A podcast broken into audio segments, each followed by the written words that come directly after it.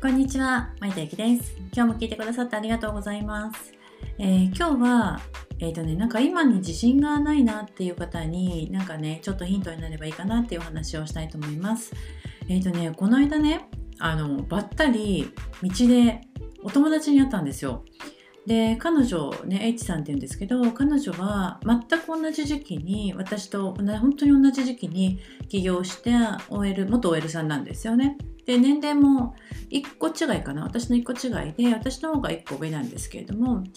ご近所な割には全然会えてなかったんですよね。で1回メールでやり取りしたのがちょっと前で本当にこう目目と目を合わせてとか対面したのが本当に久しぶりでうわびっくりとか言ってどうしてるの今？って言ったら彼女は今派遣社員をやってたんです。でもともとワインの販売をやろうと思って輸入販売をやろうと思って起業したんだけれども聞くと今は派遣社員もまあまあダブルでやってる感じでちょっとね借金が1000万ちょっと超えちゃったっていう話なんですよねでビジネス続けてるの？って聞くと、うん、やってるよって、でもなんかね、私いろいろ足りないみたいで、セミナーとか行きながら頑張ってるって言うんですよ。で、あの、何を学んでるかすごく気になったんです。ワインビジネスだからあ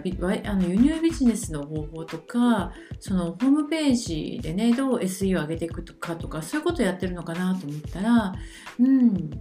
簿記とメイクって言うんですではあってなっていやぶっちゃけ簿記とメイクってワインビジネスに関係あるかって私はちょっと思ったんですよね。でなんで？って聞いたらいや会計はさ自分でやっぱできた方がいいしさ人と会う時はメイク綺麗な方がいいじゃんって言うんですよ。で確かにそれは一理あるんです。会計はね自分でできた方がいいしやっぱり綺麗な人の方があの障害年収がねあの高くなるっていう話この間したと思うんですけどそれは綺麗な人の方がいいんですけれども実はこれって起業家あるあるなんですよね。あの自分と比ができていないかっていうのがすごく不安な時って人とすごく比べてしまう癖があってで人と比べてあ私の方ができてるって言うんなら全然いいんですけどもしくは何が足りないか分析してでここまではいいんですけどなんか足りないもの探し迷子になっちゃうんです。であれも足りないこれも足りないって言ってまたそれが行動できない原因になっちゃうんですよね。で本当に今大事にしなきゃいけないのは足りないものを埋めることももちろん大事なんですよ。大事なんだけどもう実はある程度自分がしっかり持っていることをもう一回見つめることなんじゃないかなって思うんですよね。あのスティーブ・ジョブズさんっているじゃないですか。でスティーブ・ジョブズさんってすごく大成功した方なんだけど彼はもともとガレージでパソコンを作ったのが最初ですよ。そこからちっちゃなチャンスをどんどんどんどんものにして大きくしていったらああなったって感じなんですよね。じゃあ身近な感じで言うと、ね、去年あの解散した嵐っていると思うんですけど嵐って最初からね成功してたわけじゃないんですよ。あのなんだっけ、えっと、オリコンの1位なんか取れなかったかなんかの芸能の事務、えっと、ジャニーズ事務所の中でオリコン1位取れなかったっていうのがなんか伝説になってるぐらい売れてなかったグループだったんですよね。でそこからあのちっちゃな本当にちっちゃな仕事も大事に大事に受けるようになってそれでああやって独り立ちして今解散をしてっていう風なところまでいけてるんです。でみんな何が言いた私が言いたいかというと みんなね行動しながら次のチャンスを手に入れるだけなんですよ。でもっと逆に言うと行動しないと次のチャンスもやってこないっていうことなんですけど、えーと経験と時間があの人たちを成功させてくれてかっこよくさせてくれているわけです。だからもうないもの探しで迷子になるのはいいもうもったいないと思うし分析するのはいいんだけど、うん、いいんだけどそれをどこまでやったらあやり終えた。もう大満足ってなるのかなって私はねすごく彼女を見ててね心配になりました。エッチさんは多分メイク習ったえっ、ー、と簿記習った。じゃあ次は何習うんですかね？なんか骨格診断とか習うのかなとか私思っちゃうんだけどあの本当にあの足元を整えましょうってもう喉から手が喉が手 喉が手は出ないか。あの思うぐらい、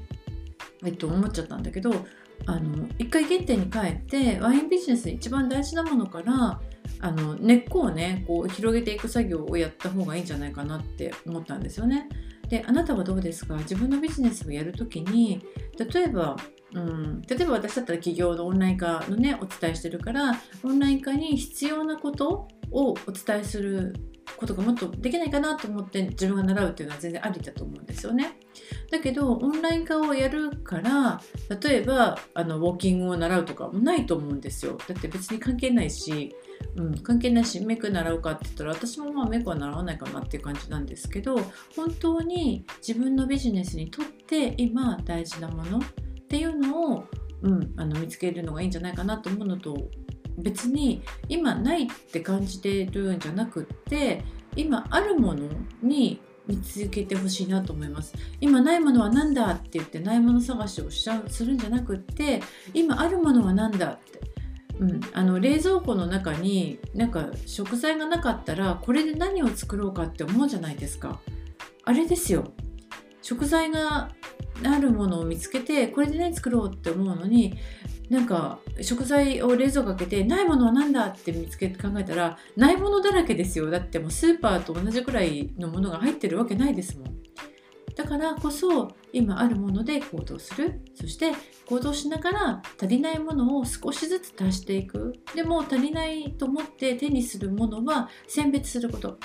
ていうふうに考えてみるといいんじゃないかなと思います。まあね、それ考えてるだけだったらどんどん行動できなくなっていくので、うん、強みできることを、うん、手にしているものはあの手にできているんだからそれを形にしようというふうな行動するのも本当に大事なことです。ね、あの行動しないだけでね1月ももうそろそろ前半終わりですよ。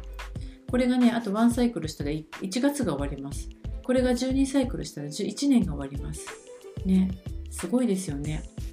起業したいなとかねオンラインしなきゃなとか好きなことで仕事したいなって考えてるだけでは変わらないのでね、うん、是非ね今あるものを見つめてみるっていうことは大事なんじゃないかなと思います。ということで今日の話は以上になります。今日も聞いてくださってありがとうございます。